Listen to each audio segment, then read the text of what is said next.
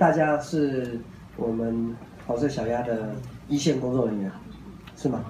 对啊，你们第一线面对顾客对吗？是。那所以说，呃，人只要跟人接触就会有摩擦，就这么简单。可是你们没得选啊！你们顾客来的时候，你不能说对不起，你不要离我这么近，可以吗？啊，你没得选，所以你们会遇到很多各式各样的情况，是因为你们作为一线工作人员、服务人员，你们不能挑顾客。那顾客他来自不同家庭背景，他有什么奇奇怪怪的想法？她搞不好她跟她老公吵架，或者她小孩子给她惹什么麻烦，或者公司受了一些老板的气。你不晓得她之前发生什么事，可是这一刻你面对的是她以及她带来的情绪，是不是这两点？所以说，呃，这是个蛮有趣的工作啦。也就是说，你如果越早面对这件事，对的人生越有帮助。我们大家去试想一下，如果我们今天上了年纪，然后比如四五十岁，再来面对人际关系的问题，有没有觉得那时候一定就跳没？啊，都已经一把年纪才来面对这个问题，所以。越早面对，越早接触，我相信对人生的帮助会越大。所以说大环境是这样，但是我们就先来做一件事，就我们先如何独善其身，然后再想着怎么兼善天下。就我们首先我们先做的开心，做的快乐，做的心情愉悦，对吧？人生人生不过三万天，你们知道吗？有听过这句话？人生不过三万天。你去想我们我们那个国中高中的时候，是不是都讲一千天就过了？一千天都。这是三年嘛？那一万天呢？三十年了，所以三万天就是差不多九十岁了，是不是？是不过三万天。那你去想哦，开心也是一天，难过也是一天，啊，压力很大也是一天。然后呢，这个，所以大家想，你的生命的品质是你有每一天组成的。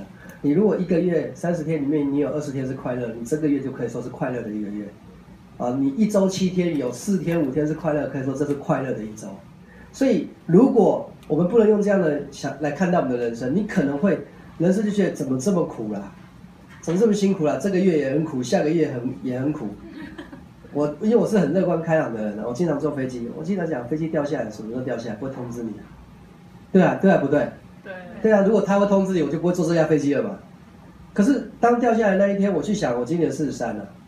我保证我每一天过得很快乐，所以管他四三三三二三哪一天结束都没关系，因为我每天活得很快乐。可是我如果每天活得愁眉苦脸的哈，你欠我钱，那跳过我爸爸某行，那个。别看我活几岁了，活到几岁掉下来，我我一定是很有遗憾的。早知道人生这么快结束，我干嘛天天跟自己过不去？我们听懂他说什么？嗯。那我的目标就是每个人成长百分之一就好了。那百分之一，你的情绪管理好百分之一，人际关系好百分之一，心情愉快好百分之一。你周围的人就会因你而受惠啊！我们经常有一个呃有一个名词叫踢猫效应，踢猫效应就是说，今天你顾客你的顾客呃遇到 OK，所以你没有业绩，然后你的主管要定你为什么没有业绩，然后你回去心情不好，回去心情不好就看到小孩说赶紧写功课啦，真的是，你看老妈这么辛苦赚钱，你天天给我混，但你儿子莫名其妙心情不好，心情不好就。就看到旁边有一只猫，这死猫啊，都是你啊，好吧？那踢猫效应，这个意思，就人会迁怒，所以有可能不是你的问题，有可能是你老公受了气回来对你发脾气，你就对你的小孩发脾气，你的小孩子就对小动物发脾气，有可能。所以我们尽可能去呃完善自己，就是我们最起码以我为中心，跟我在一起的人感受到我们这种健康愉悦的感觉。那至于世界会不会变得更美好，我相信至少你的世界变得更美好就可以了，可以吗？OK 吗？我跟大家分享一下，就怎么样乐在工作。我们今天主题先定怎么乐在工作，或怎么样子开开心心、快快乐乐的做好工作。有几件事情啊，就是到底是这个工作让我很开心，所以我才很开心，还是因为我很开心，所以工作做得很开心？这个是鸡生蛋，蛋生鸡的问题。但我想问大家一件事情啊，究竟是你比较容易快乐，导致于你人际关系比较好，还是因为你人际关系比较好，所以你变得比较快乐？哪一个？嗯？哪一个？嗯？比较快乐，人际快乐。呃，这个也在说，是因为你本来就比较快乐，所以你的人际关系变好，而不是因为你的人际关系很好，所以导致你比较快乐。再讲白一点，直白一点。是因为你比较快乐、乐观，导致于你赚钱比较多，还是因为我钱赚比较多了，我开始变得比较乐观？那就有答案了，理解吗？一定是你比较乐观、比较开朗，所以你赚钱的机会比较多嘛？你比较悲观、比较消极，赚钱机会就比较少了。带着愉快的心情过一天，跟带着无奈的心情啊、沉重的心情过一天，是不是多一天？所以我的意思就是说，你看我们怎么样乐在工作，而不是这个工作让我快不快乐，而是如果我非得做，我就让自己快乐的做。就像男孩子当兵，帅哥有当兵吗？我们没得选嘛，并不能逃兵嘛，一逃就逃兵嘛。所以我在那边痛苦被熬两年，我会充满了痛苦。我为什么来这里要被你们熬两年？然后叫我要出操、要立正、要踢正步、要晒太阳，一大堆动作跟什么？反正我这两年死活跑不掉，我就开开心心、快快乐过这两年嘛。最起码对你的身体健康非常有好处。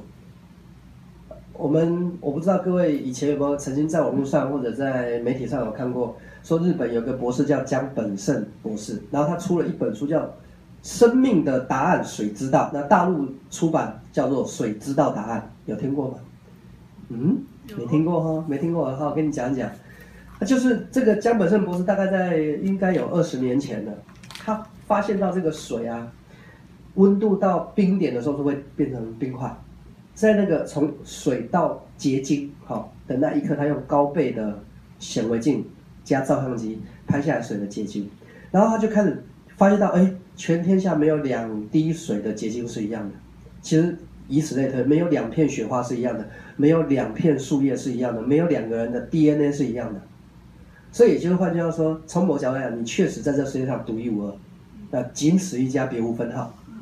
所以这就是你很重要的原因，你对自己一定要认为你很重要。只有你认为你很重要，你才会有幸福感。如果你觉得这个世界上有我没有我都没有差，你一定就会缺乏幸福感。所以你认为自己很重要，别人就觉得你很重要。你觉得没差话几嘞，你果然就不差你一个。有理解这意思吗？哦，我这是衍生别的话题，但我特别喜欢这样的论点，就是确实我们每个人都是独一无二。可是他这个实验完之后，他就接下去想说，哎，那什么东西会影响水的结晶？他们实验家嘛，就科学家很爱做实验，就哎给他放音乐，有没有发现要听那个田园交响乐？哦，这结晶很漂亮。我给他听那个什么佛经，哦，结晶很漂亮。那我们用说话，好比说他对那个水说，哎。来感谢你，谢谢阿里亚岛日本话、美国话，Thank you，台湾话多谢。你跟他讲谢谢，它的出现的水的结晶是一个很漂亮的结晶。用各国语言不同的谢谢都出现很接近的结晶，因为不会有两个结晶是一样的，各位还记得吗？可是它有很惊人的接近。可是你说我恨你，就不能接近，这也就代表水能听得懂音乐，还能听得懂你说的话，而且不分国籍。那既然哦这么神奇，那再来别的，你给他看照片，哦给他看富士山的照片，哦水的结晶很漂亮，给他到那个乐色焚化厂，水的结晶就又结不起来。哦，那水还会看照片，还会听声音，还会听音乐，太神奇了吧？到最后有没有？到最后连说连看连音乐都没有，不要给他任何的，干脆就一个透明的玻璃杯，上面贴一张纸，那纸就写谢谢你啊，结晶就变漂亮了，还能读文字。嗯，你在上面写“你去死”吧贴张“你去死”，结晶就变得很丑。或水还会读文字，各位这个已经是公开了二十年了。好，我们从这个实验，我们来发现一下。我们都知道地球百分之七十是水，对吗？对。人体百分之七十也是水，水在我们生命中是不是很重要的？你可以三天不吃饭，能不能三天不喝水？不行哈。所以你去想，我们人体百分之七十是水。而这个水的结晶跟我们的心情、思想有很大的关系。如果那个实验能够你的一念是我讨厌你，那个结晶就变得很丑的话，那你就去想，我们每天在想的东西有没有影响我们身上水的结晶？有还没有？有。所以我刚才说，不为别的，就为身体健康，你都应该保持身体愉快啊！有没有啊？这是美好的一天，你看结晶就好啊，因为心情愉快嘛。哦，感谢老天爷，感谢让我好手好脚，感谢让我有一份工作，感谢我还能吹着冷气来烦恼我的日子怎么过。哎，有些人是在烈日之下还在烦恼他的日子该怎么过。有理解我在说，所以你怀着感恩的心，你那个水的结晶就好啊。你水的结晶好，你身体就健康啊，你就不用把赚的钱拿去缴医药费啊。然后呢，有一本书叫《力量》，《力量》这本书的作者呢，就是以前有本书叫《秘密》，你们有听过吗？写《秘密》的这本书作者又写了一本书叫《力量》，《力量》这本书都在讲什么？讲充满感恩会让你人生变得心想事成。凡事感恩会让你的生活变得心想事成。凡事感恩，你知道一个人如果处于感恩的状态啊，他看什么事情都不会有抱怨。那么它里面讲了很多经典的例子啊，在我没有看这本书之前，我都没有想过原来可以用这个世界，用这个角度去看世界。好比好比他说，当你穿着鞋的时候，你要感谢你的鞋，不然的话你要打赤脚。当你踩着柏油路的时候，你要感谢柏油路，不然你走的就是泥巴路。当你看到有路灯的时候，你要感谢路灯，不然的话你即将拿手电筒。然后呢，如果你被蚊子咬肿起来，你要感谢你的皮肤神经正常，还会痒，还会抓，还会痛。他是这样子在讲，他说你要感谢一些，连痛你都要感谢你的神经是正常的。如果你会掉眼泪，你要感谢你是有爱的，你是有感感呃，你是有感觉的人。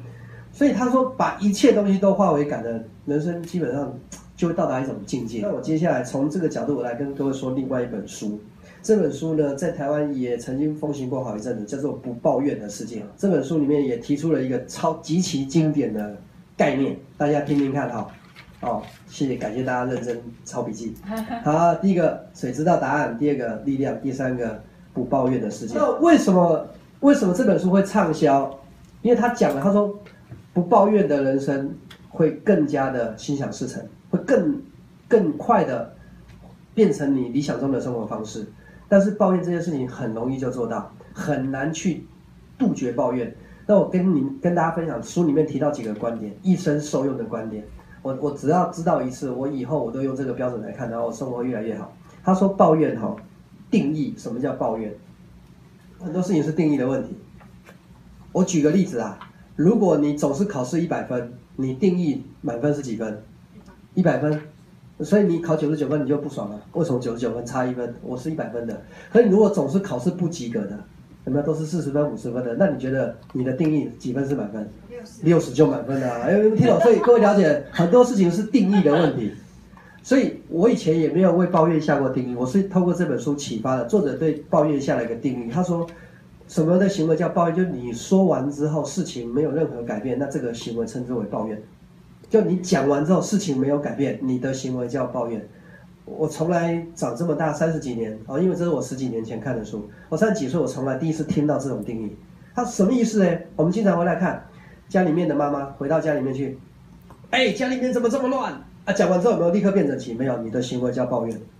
哎，碗怎么没有人洗？啊，讲完之后有没有洗干净？没有，然后你的行为依然叫抱怨。我灯怎么没有关？冷气为什么没有关？啊，都是关。你记住，你只要话讲完，事情没有改变，全部都称为抱怨。所以你再把它延伸，哦，那楼哦，抱怨，因为你讲完之后雨没有停啊。哦，太阳为什么这么大？抱怨，因为你讲完之后太阳依然这么大。有听懂我在说什么没有？就是你讲你讲他事情没有任何改变的行为，就叫抱怨。我觉得这是一个很大的讯号，因为他已经有点在调整你的身体状况了。你去想，你抱怨，首先你一定要委送才会抱怨啊。你如果心情好，你就不会抱怨啊。好，比如说你今天刚领的奖金二十万，然后太阳很大，你怎么样？哇，今天的阳光真美。你你你你听懂吗？你听懂这意思吗？你你今天你中乐透五百万，然后忽然一台车开过去，喷了一身水，爽。我可以去买新的，有没有听懂这意思？所以他就是在强调一件事，说你一定要意识到，当你抱怨的时候，你的整个身上的频率是不好的。不然你不会抱怨，就是你心情是不爽的，是不高兴的，所以你才会说出那个抱怨的话。你去想啊，如果一样的场景，你今天你在公司老老板发你十万奖金，你回去看家里这么乱，哈，对吧？来怀着愉快心情开始收拾了，你不会抱怨就去收拾了啊，碗没有洗，然后怀着愉快心情去洗碗，那么或者是啊不洗碗了，我们今天出去吃饭，老妈请客，你会发现到。所以你会发现，我们一定要意识到，当我们抱怨的时候，代表我们现在频率不好。频率不好，就直接回到那个水知道答案，有没有？你心情不好，水的结晶就不好；水的结晶不好，你的身体就不好，是还不是？这个事情会抱怨，还有第二个原因，就是它是可以被改善，而你没有去改善它，于是你抱怨。如果它是完全不能被改善的，你就不会抱怨。一共三个层次哦。第一个是你讲完之后事情没有改变，这个行为叫抱怨。第二个，通常人们会抱怨的事情是这个事情是可以变得更好、可以完善的，是可以解决的。于是乎你会抱怨这件没有被解决、没有不够完善的事。第三个，如果它真的无法完善、无法被改变，你不会去抱怨这种事情。举例，有没有人抱怨地心引力？为什么要把我粘在地表面？因为这是无法改变，所以你不抱怨的是还不是？也不会有人抱怨为什么太阳要从东方升起。也不会有人抱怨说为什么一个月要三十天，为什么不能是五十天？为什么不是十五天？你不会去抱怨这个，有没有听懂意思？你不会去抱怨为什么一年要三百六十五天？因为那些都是无法改变，是还不是？你会去抱怨言下之意这个事情是可以改善的。例如说，当你抱怨哦太阳怎么那么大，其实言下之意是你的防晒没有擦，你的阳伞没有带。如果你擦了防晒跟带了阳伞，你就不会说那句话。那太阳大没关系，我有防护措施，是还不是？有没有听懂这意思？哦，怎么这么塞车？言下之意是你没有早点出门嘛？你早点出门，你就不会讲这句话了嘛？是是啊，不是啊？怎么没有人洗碗？其实你去把它洗了，就不用讲这句话了，代表有人该洗没有洗嘛。所以你去抱怨的每一件事情，代表这个事情是可以被改善的，是可以被完成的，只是你没有做，别人也没有做，所以你产生抱怨了。这样的逻辑有没有很清楚？所以我们从这角度去看哦，各位，你希不希望你的收入越来越高？希望。大声一点嘛，希不希望？希望。对啊，希不希望公司一直给你加薪？希望。你做个快乐的员工，快乐的一线工作人员，你的顾客会喜欢你。你的主管会喜欢你，你的老板以后要升职加薪，优先找价，因为这样的人不抱怨呢。哼，他不用这种人，用哪种人？有没有听懂这意思吗？所以各位别小看这个小小行为，你会大受欢迎，你机会会很多，你会结很多善缘。当你的身体会更健康，你的人际关系会更好。哎，一举数得，好不好？接下来我我再进入到一些那个我们在门市哈，这个你看时间过这么快，一下子就五十分了。我都没有住嘴嘞，我一直在说嘞啊！我我我在，如果我是你们，我会很快转换我的角度了。我转换你们，你尊敬你的顾客，就是我还是讲尊重，它是反射，人人就像一面镜子，你你那个镜子是什么表情，你你就是你什么表情嘛？镜子给你什么感受，是你你出去什么感受？所以你去想，就算大环境整体大家零售业或门市业比较挑战，可是我们完全可以换另外一种心情来面对。好比说，你看到。有人出来逛街，你他无论买不买，你都跟他说：“哎，这位妈妈，这位女士，哇，看到你真的太高兴了。”你说啊，现代人这么忙碌，还愿意为了你的小孩出来逛街，佩服啊，佩服！人家一听就觉得，嗯，这个服务人员脑袋不正常，不是？没有他，没有他，首先会觉得，他首先会觉得自己出来逛街就是对的嘛？有没有理解这意思？所以你看。多好啊！你看你妈这个妈妈多有爱啊！为了她的孩子，你看，你看都愿意来到这边亲自，有没有？神农尝百草，我看你有差不多的精神，对不对？无论他买不买，这顾客会不会对你的公司印象很好？对这家公司的服务人员印象很好？他去别家，别家有没有？好像看到饿狼、看到兔子一样的，巴不得一样嘛？人会有感受的。如果有一家是很愉悦的服务我。那如果东西都差不多，我当然愿意找这个服务态度更好、让我更愉悦的人来购买。所以各位，我们是不是可以转换这样的心境？来的人给他一个愉悦的感受。因为我在跟各位说，这个江本胜的博士的实验到最后哈，他说最后他们这个实验做到什么地步？就说那好了，我也不放音乐，也不看图片，也不贴文字了，就什么都不做，我脑袋想就好，就想着我爱你，爱的水的结晶就漂亮。感谢你，这眼睛漂亮，真的这么神奇吗？他们最后的一个实验是，他们有五百个，他们找了五百个民众，相约几月几号几点几分，在那一刻闹钟会响，响的时候你就停下来，什么都不做，开始想着东京的某一栋大楼几楼有一杯水，大家就想着那杯水，祝福你或者是感谢你，然后这时候实验人员把这杯水拿去结晶看，哇，结晶是漂亮的。所以各位去思考一下，这个结论就变人的一思一念是可以传递隔空传递到千里之外。所以各位你去想一件事：如果结婚，你希不希望受到很多人的祝福？希不希望？希望。对啊，你如果生病了，希不希望很多的祝福祝你早日康复？对？结婚就什么永浴爱河、白头偕老。各位祝福一定是有力量的，因为当他想着你越来越好的时候，他就传递了那个。思想出去，那你身上的水就接收到那个频率了。所以祝福如果有用，诅咒一样有用。哎，你去诅咒别人，同时你一定要先出现诅咒的频率，才能去诅咒别人嘛。所以各位记住哦，喷别人毒气，你一定是第一个被毒死的。所以记住，你去诅咒别人、抱怨别人倒霉的，第一个是你自己。你去赞美别人、肯定别人，好处会回来你身上。所以你去想，顾客来也是一种感觉。你小朋友买来来了就。卖你东西有没有让你倾家荡产？没有，没有免装。买个婴儿用不会 倾家荡产？没有，没有夸张。可对方的水会感受得到。可你又来，我是要服务你的，我是要让你愉悦的，让你来逛街逛得很愉快。然后那个感觉就会很正常就来了。所以你们可以当神话故事听了。可是它真的是有科学印证。你们去买那个书回来看就知道，你习惯的哎，在这边胡说八道，是真的有这回事啊，好不好？给大家最后一个总结，送大家一个礼物。好。哎，然后希望。大家听完这堂课之后，无论如何，我独善其身嘛，我活得好，活得开心，活得快乐，家庭也受益，老公老婆也受益，小孩也受益，公司也受益，公司客户也受益，这样就够了，不用改变世界，改变自己就好。我在上课的时候啊，有学到一个叫做热力学第二定律，热气球的热哈，热力学第二定律，这也是我四十年来第一次听到，才疏学浅得盖听掉。去年的十二月听到这堂课，那么讲课的是一个国外的大师，他说热力学第二定律哒哒哒哒哒。哎，有没有人想知道热力学第一定律是什么？你们想知道吗？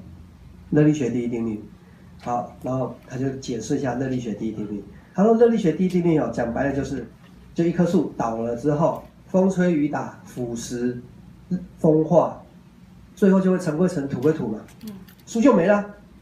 讲完了啊，热力学第一定律结束。他说不够，有讲等于没讲，是还不是？嗯，其实他他热力学第一定律，其实在告诉我们一件事啊，人啊，人活着不能没有根，大地根会不断的输送养分给你啊，不断，所以人会不断的成长，是因为有根嘛。人活着要有目标，因为有目标，所以你一路走到今天嘛。我们读书有读书的时候目标，没有？出社会有出社会的目标，恋爱有恋爱目标，结婚有结婚的目标。你任何一个愿望都是目标。你想变年轻、变漂亮、变人，都是目标。人因为有目标，一切变得有意义。人只要没有目标，就像这棵树没有了根，啪倒下去，风吹日晒雨淋风化，然后就没啊，就没了。而且在美国做过这样的实验，他说只要这个人退休。经过统计，多数的人退休之后，很快的会罹患疾病，然后接下来没多久，拜拜再见，谁用的呢？一切就是因为失去了目标，就是人们不再需要他，生活不再需要他，家庭不再需要他，工作不再需要他。哎，人只要不被需求，就会很容易生病，知道吗？各位一定要理解，当你是个妈妈，你有三个孩子、四个孩子，我发现那几年你都不会生病，你你就觉得我怎么可以生病？我要生病，他们怎么办？那免疫力自动变强五十倍，听听懂这意思吗？一个人只要扛责任，他就很难会生病，因为没有空，听懂这意思吗？没有空生病，因为目标会产生你身上的潜能机制，免疫力机制都会变强。所以那些退休的人，就是因为不再被需求，这个单位不再需要你了。你哪怕是一个扫地的阿伯，他都是有目标的，我要扫地啊，扫地是我的工作啊，他们需要我来做清洁。所以热力学第一定就是告诉我们，人生只要失去目标，就会开始一团糟。那么有一句话可以送给大家。叫做没有目标的船，吹什么风都不会是顺风。第二定律是这样，他说如果这棵树啊掉到一个沼泽里面，也就是热力学第二定律有几个关键因素哦，在一个封闭的环境，沼泽是不是一个封闭的环境？掉到沼泽里面，第二产生压力。第一步骤掉到一个封闭的环境，第二这个封闭的环境给它产生压力，第三个它的分子就会产生变化，分子结构产生变化。我先讲木头掉到沼泽，开始有压力，然后可能在地震，地壳在变动，被压到地底下，没有？然后在就是在日漫长的岁月一直压压压压，压力是不是一直持续？木头会变成木炭，然后中秋节快到了吗？还没，是吧？烤肉木炭，木炭就比木头好用。木炭可以烧很久，木头烧一下就完了，会花。没有木炭的价值比木头高。然后这个木炭里面有个成分叫石墨，石墨是什么？就是二 B 铅笔的那个笔头。石墨二 B 铅笔一根多少钱？你丢一根二 B 铅笔会不会很心痛？不会。不会。可是这个石墨如果继续在这个封闭环境继继续有压力，它会变钻石。转九。啊？二 B 铅笔变钻石，对，你就你上网去查。那我先跟大家讲热力学第二定律怎么运用在生活之上哈，跟大家讲一下。我先讲两个例子，然后换到你的工作，你就会理解哈，为什么你的你的人生会活得越来越好。先讲男生，当过兵吧？来当兵就是一个封闭的环境。为什么出去叫逃兵？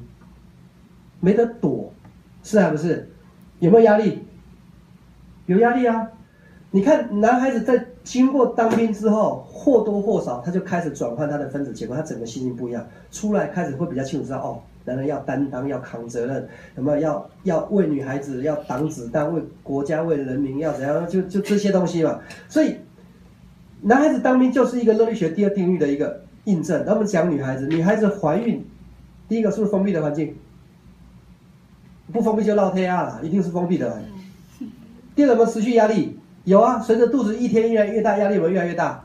哦，很很承受压力啊。然后呢，女孩子因为封闭的环境、持续的压力，开始心境产生变化。有了孩子之后，你变超人，你知道吗？一根针掉下去，你都听得到，有没有？就哎哎，好，好像 baby 在哭了，哪有哪有？真的，你去看一下，有 没有？听懂意思？那就变超人啊！然后一个小一晚上可以只睡两个小时啊，因为每两个小时要起来喂一次奶啊。你整个人就变神力女超人啊，也是因为热力学第二定律啊。在一个封闭环境持续压力就开始产生变化，所以你去想北北东西啦，为什么有人一生就是辉煌？因为他承受了这个过程。他从一颗木头变石墨，再变钻石，就这么简单。可是，如果我们现代人遇到一个问题，就是现在生活压力太大，每个人都对压力哦，唯恐避之不挤。有没有啊？疏解压力来 KTV，疏解压力周休日，疏解压力有没有呐喊？疏解压力有没有去玩一些高空弹跳？有没有把人都在疏解压力、排解压力？可事实上这是对的，但是它只对一半。因为压力永远疏解不完，你应该做是转换压力变成能力。所以热力学第二定律告诉我们一件事情：今天你的能力怎么来？我告诉各位，能力等于承担。你的能力都是承担来的。举个例子，今天你会什么？你任何一项专长，你只要会的，必是你承担过的。你没有承担过的，你不可能会它。好比你开始会主持，因为你承担过主持；哦，你会简报，因为你承担过简报。啊，你开始会拜访过，因为你承担过业务，听懂我在说什么？你会什么，一定是你承担过，否则你不可能会它，是还不是？所以承担就是成长。哦，我再说这句话叫承担就是成长。所以越有承担力，能力值越大。承担力就是财富的承担力，也就是你这个人能受得了多少财富，看你有多少承担力。好，比如说一点压力就跑掉，大概只能受十万块钱财富承担力，因为更多你就拿不住了。可是如果你是抗压性很强的，你就可以承一百万的，有没有赚一百万我都觉得很正常，因为我承受得住赚一百万，被一百万压很爽。有人被五万压就喘不过气来，听懂这意思吧？所以各位一定要去理解。如何心想事成？就当别人对压力唯恐避之不及的时候啊，很想逃避压力，你应该去想办法。哎，压力来了，太好了，我可以把压力变成我的能力。所以这样的压力变成能力，这个循环就会让你在你的单位里面，在你的人际关系当中，你开始跟别人不一样，因为别人都在想办法排解压力，你是在转换。所以大家一定要去理解，压力确实对身体的负担很大。我再次强调。